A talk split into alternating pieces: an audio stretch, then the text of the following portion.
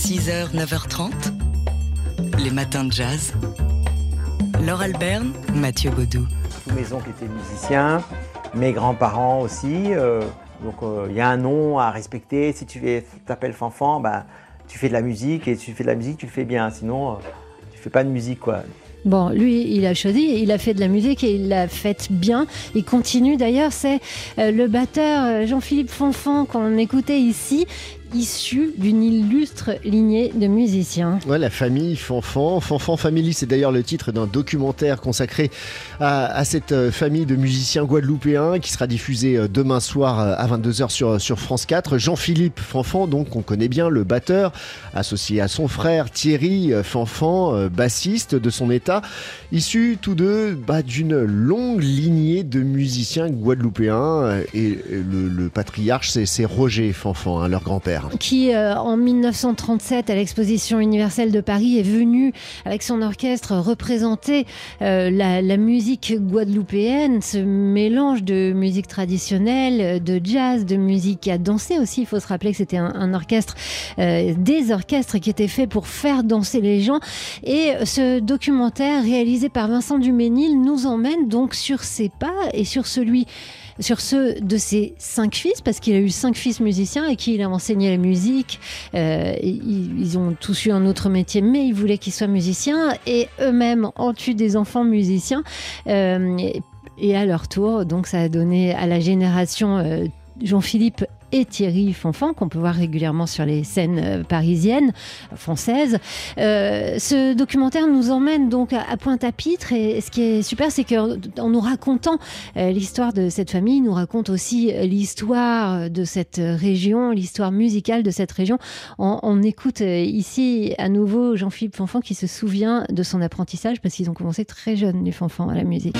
Papa disait, tu seras un bon batteur quand tu arriveras à faire lever les gens. En fait, lever les gens, parce qu'on faisait du c'est que les gens, quand ils écoutent, ils éprouvent une sensation, un mouvement, ou voilà. Et moi, je me souviens, à 14-15 ans, je regardais, je regardais même pas l'instrument, je regardais si les gens se levaient. Et comme on faisait du bal, dès que les gens commençaient à danser, je dis, yes, je suis un bon batteur. Voilà, donc euh, Jean-Philippe Fonfan, qui effectivement est devenu un bon batteur, c'est un, enfant de la balle.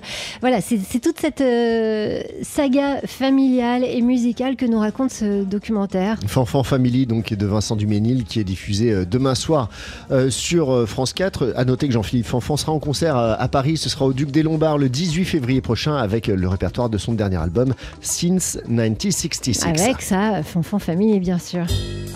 6h, 9h30, les matins de jazz. Laure Alberne, Mathieu Baudou. C'est un roman euh, qu'on avait beaucoup aimé à sa sortie il y a un an, dont on vous avait parlé avec son autrice sur TSF Jazz, Là où nous dansions de Judith Pérignon. Un roman qui euh, sort en format poche aux éditions Rivage Poche. C'est pour ça qu'on vous en reparle à cette occasion, Euh, histoire de, euh, bah, de vous asséner une petite piqûre de rappel salutaire autour de ce, de ce roman qui nous plonge dans le détroit, le détroit de plusieurs années, parce que à travers la découverte d'un corps et du personnage principal qui est un policier qui enquête sur la mort de ce corps, Judith Pérignon nous emmène bah, à travers les âges, à travers le temps, pour euh, nous raconter l'histoire de Détroit, une ville singulière. hein. Et une ville, oui, une ville singulière parce qu'elle a été euh, le lieu de développement du capitalisme américain. Euh, euh, c'est là que se sont s'est développée l'industrie automobile. Que en parallèle s'est développée une certaine industrie du disque avec euh, le label de la Motown et tout est euh, parti ou plutôt ce roman est parti euh, d'un immeuble qui est un, peu le, le symbole de Détroit qui s'appelle le Brewster Douglas Project qui avait été inauguré en 1935 pour y loger les ouvriers noirs. On écoute Judith Pérignon. C'est un lieu que j'ai eu envie de revisiter parce qu'il contient à la fois l'espoir,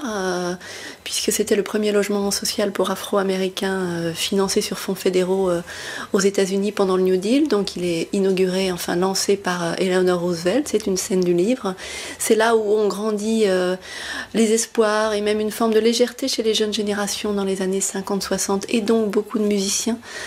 C'est là, c'est là dont viennent Diana Ross, Mary Wilson, Flo Ballard qui ont fait les Supremes. C'est là que vivait la famille de Stevie Wonder. C'est à côté de la Motown. La Motown a, trouvé énormément de jeunes musiciens et une musique qu'on écoute encore, le monde entier écoute finalement des enfants du Brewster Douglas Project encore aujourd'hui sans le savoir. Judith Pérignon, euh, donc, qui dans son roman Là où nous dansions, nous plonge euh, dans euh, l'histoire de Détroit, l'histoire d'une histoire de l'Amérique et aussi une histoire de la musique. Oui, le point de départ, c'est en 2013, hein, quand la ville est déclarée en faillite. voilà donc pour ce, ce, roman Là où nous dansions de Judith Pérignon, sorti aux éditions Rivage Poche. 6h, 9h30, les matins de jazz. Laure Alberne, Mathieu Baudou.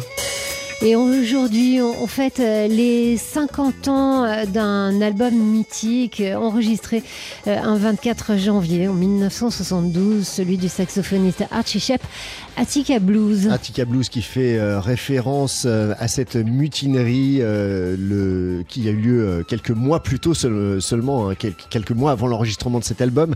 En 71, en septembre 71, le 13 septembre 71, l'armée intervient dans la prison d'Attica, dans l'état de New York. Ça fait quatre jours que cette prison est euh, le lieu d'une mutinerie des, prisonniers africains-américains qui se révoltent contre leurs conditions de détention. L'armée intervient donc et le bilan est dramatique devant les caméras du monde entier. 43 détenus euh, tués par les forces de l'ordre, 10 euh, gardiens sont également abattus. Et le saxophoniste Archie Shepp, quelques mois plus tard, donc, entre en studio avec un, groupe opulent, on va dire, euh, bariolé, pour une musique qui va piocher à la fois euh, dans euh, le, jazz, le free jazz, le gospel et la, musique noire américaine, le rhythm and blues. Voici ici bah, le morceau qui a donné son titre à cet album, Attica Blues.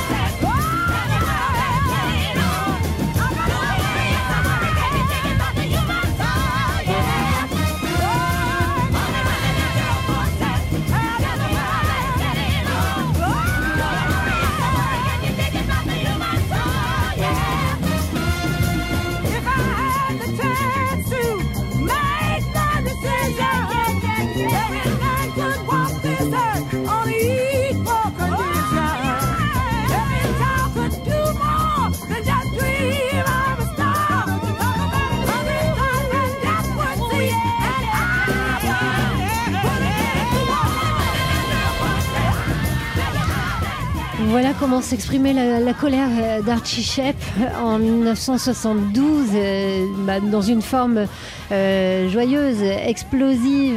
Il aurait pu nous emmener vers des, chemins plus tortueux, lui qui avait déjà mis plus qu'un pied dans le free jazz. Eh bien, il a choisi cette forme-là, cette forme pleine d'énergie, donc pour exprimer ce qu'il avait sur le cœur après la mutinerie d'Attica. Attica Blues, donc titre de cet album d'Archie Shepp, album mythique euh, enregistré il y a tout juste 50 ans aujourd'hui, le 24 janvier 1972.